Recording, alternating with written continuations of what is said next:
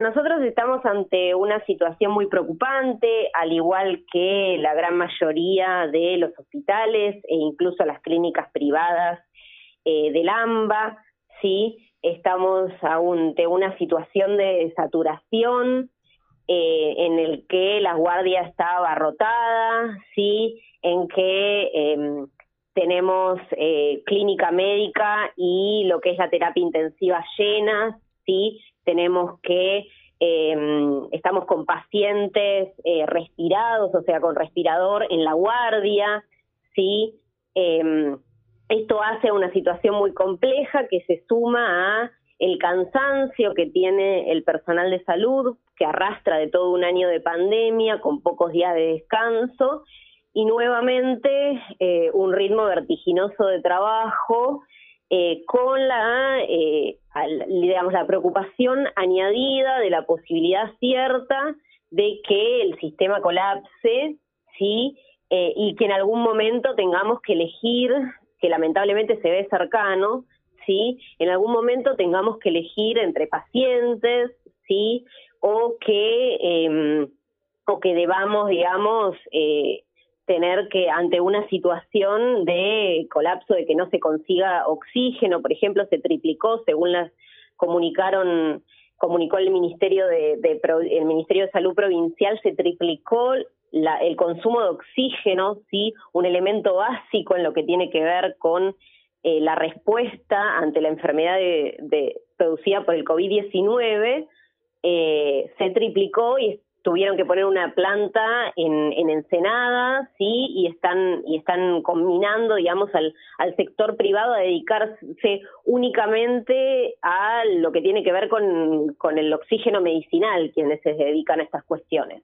Entonces eh, estamos en una situación eh, hiper compleja, sí, por eso nosotros estamos pidiendo que haya designaciones de personal, sí, eh, para que se pueda reforzar el sistema de salud eh, y en nuestro caso específicamente em, eh, necesitamos, bueno, terapistas, médicos de guardia, enfermeros y enfermeras, em, camilleros, personal de limpieza, ¿sí? y la realidad es que si no, también si no se toman las medidas de cierre, sí, medidas de cierre eh, más eh, mayores, eh, vemos cómo se nos viene un panorama bastante, bastante complejo y bastante complicado incluso para quienes formamos parte del sistema de salud, que somos quienes vamos a enfrentar esto, y la angustia que, que pueden llegar a producir situaciones como estas.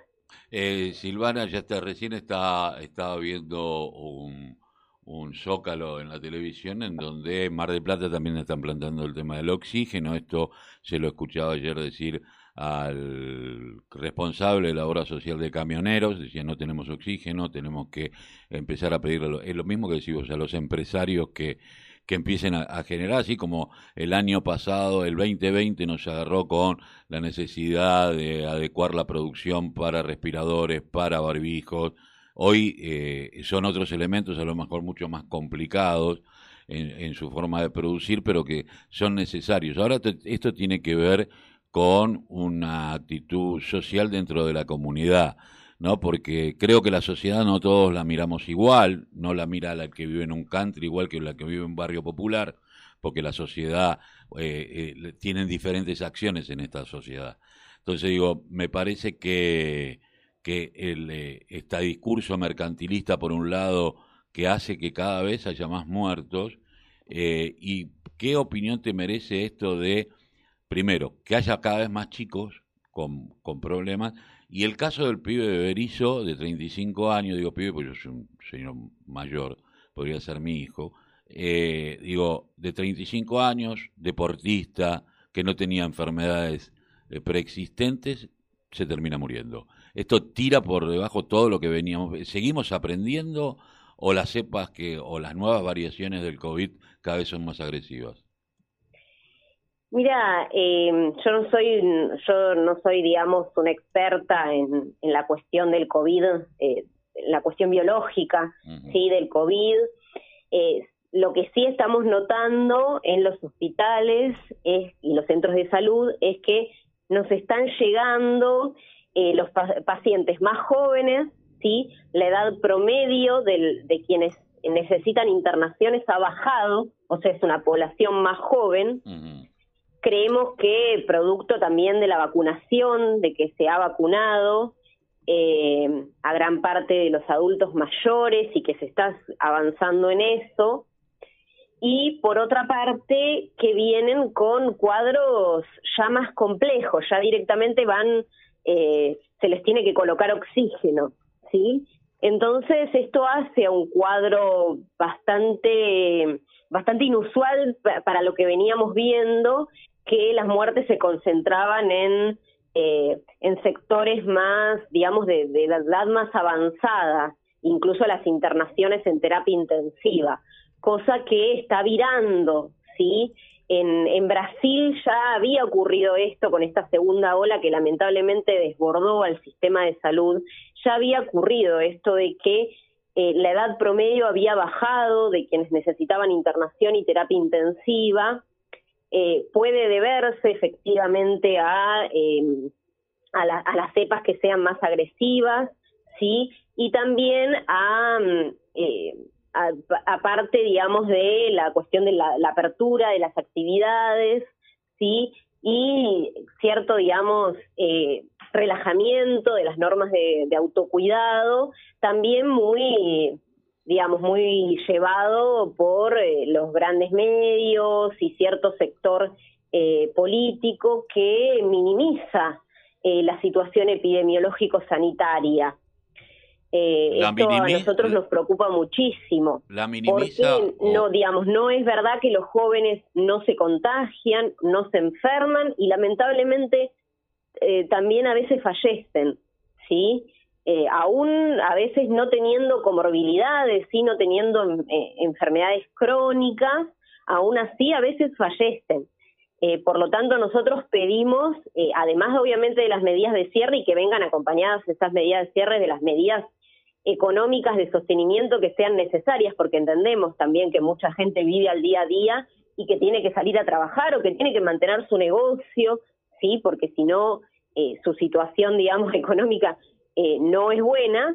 Em, pero eh, también llamamos a la conciencia de la población, sí, de que necesitamos que se vuelva al, al autocuidado, a no reunirse, sí, las reuniones y la, concentración de personas es una de las principales formas de contagio. Eh, uno piensa, no, me reúno con, con, este otro y él se cuida o ella se cuida, ¿sí?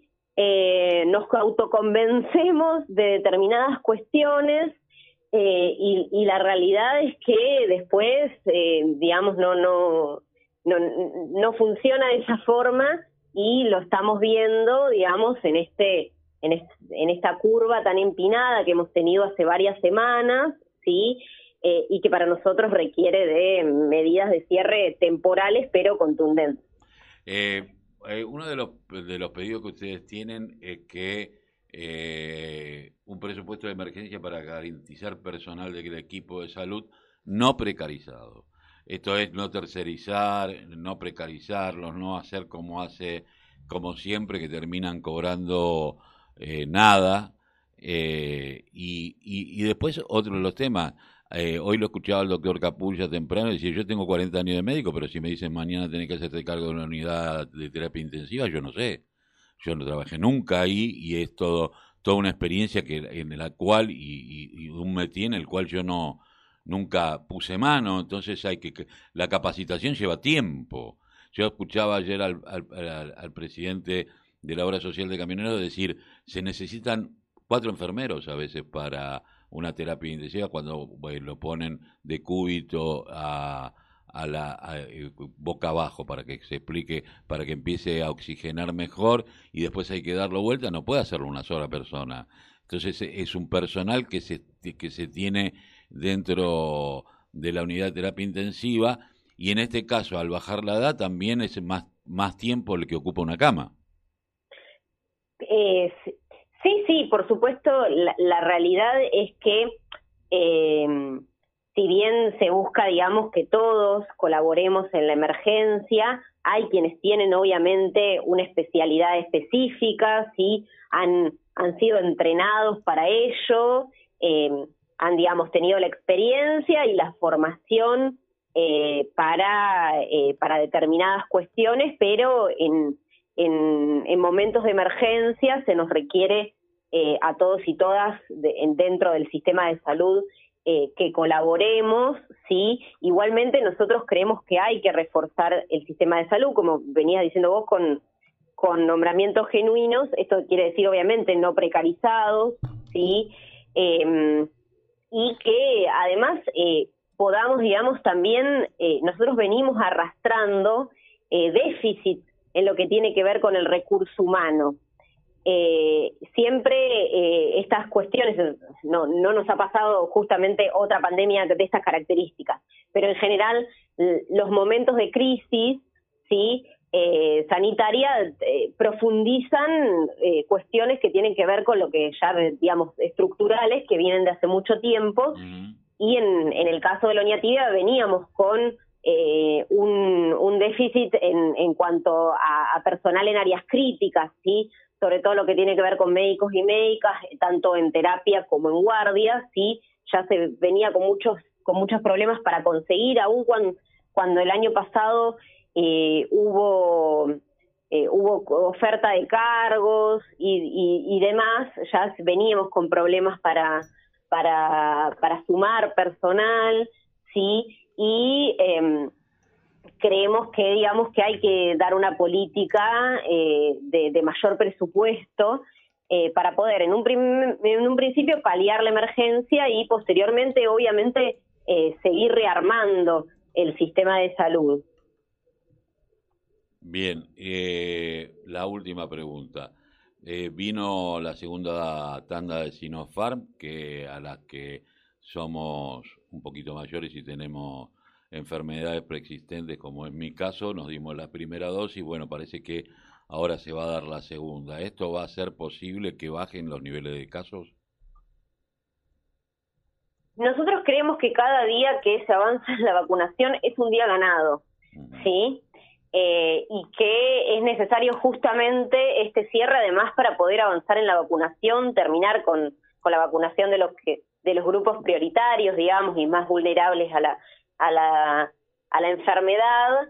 Eh, es, eso es, eh, digamos, es clave avanzar con la vacunación. Nosotros eh, nos unimos a, a una eh, a, a, una iniciativa que es una iniciativa global, digamos, de muchos países que tiene que ver con eh, la liberación de las patentes, sí. Eh, de las vacunas para que todos los países, una liberación temporaria incluso, que para que todos los países puedan producir eh, las vacunas, ¿sí? Y eh, se cumpla, digamos, con el derecho a la salud, que es un derecho humano básico, y que el acceso a las vacunas no dependa de los intereses geopolíticos de los países centrales o de eh, los intereses económicos de los laboratorios. Silvana, te agradecemos mucho haber pasado por la mañana informativa aquí de la radio de la Unión Nacional de Clubes de Barrio. Muchísimas gracias a ustedes. Un abrazo.